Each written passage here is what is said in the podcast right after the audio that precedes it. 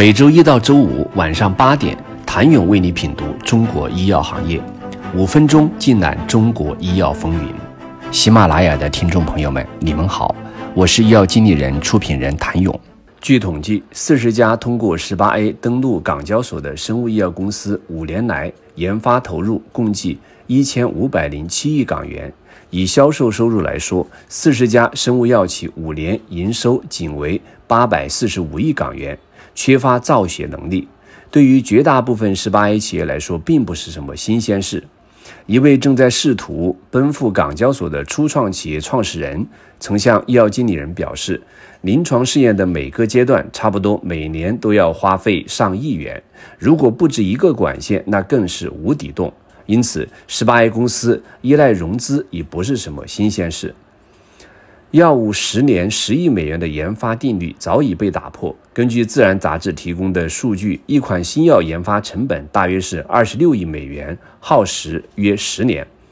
成功率不到十分之一。也就是说，从目前十八 A 企业成立时间来看，即使顺利的话，或许普遍还需要三到五年的时间才能实现产品的商业化。PD-1 推开了中国 Me-too 类药物的内卷之门，同时也成为了原罪。批斗继续开发 PD-1 的企业似乎成为了政治正确，但不可否认的是，PD-1 曾成为第一批 18A 企业摘逼最大的助力。而复盘港股五年来的研发基本盘，无疑也是有价值的。二零二二年一月，在港股十八 A 生物科技公司发行投资报告中，将十八 A 市场的发展分为探索期、狂热期、调整期三大阶段。在赛事中场面临发展和续命的问题，身处同质化内卷、资本寒冬的生物科技公司们，正携带新一轮前沿技术冲向新药研发的星辰大海。根据 CDE 药物临床试验登记平台的数据显示，截至2022年，平台公示获得 CTR 号的临床试验总数为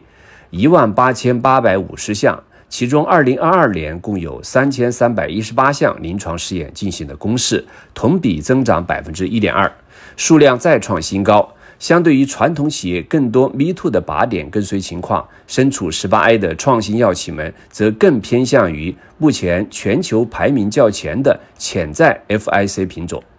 热门靶点每年都在发生变化，热度各异，但新靶点肯定更香。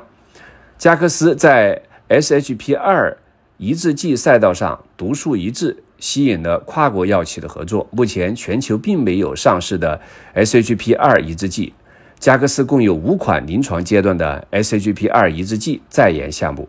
百济神州的 HPK1 抑制剂为全球未有获批临床的全新靶点。此外，TIGIT 靶点已成为百济神州的王牌靶点，市场人士普遍分析其可能是一个比 PD-1 更大的免疫治疗市场。克伦博泰的一款靶向单抗全球无同类靶点药物获批上市，研发进度最快的是拜耳和诺华的产品，前沿竞争已驶入国际赛道。不过，前沿靶点竞争也激烈，如 TIGIT 靶点，国内包括信达、君实、康方、丰汉宁在内的多家生物企业都在布局。全球范围内还有罗氏、默沙东、BMS、吉利德等大玩家。目前，罗氏 TIGIT 加 PDL1 联合对非小细胞肺癌等多个适应症的一线治疗进行了中美布局。对于 18A 企业来说，每年烧掉几个小目标的现实，让他们依然迫切的需要资金来支撑研发。然而，当讲故事已经行不通，当 VIC 模式已经不再吃香，能够让越发谨慎和理性的资本继续支持的能力，唯有真实的创新和扎实的研发。上市是开始，而不是结束。十八药企的生死时速已经开始了。谢谢您的收听。想了解更多最新鲜的行业资讯、市场动态、政策分析，请扫描二维码或添加医药经理人微信公众号“医药经理人”——医药行业的新闻与资源中心。我是谭勇，明天见。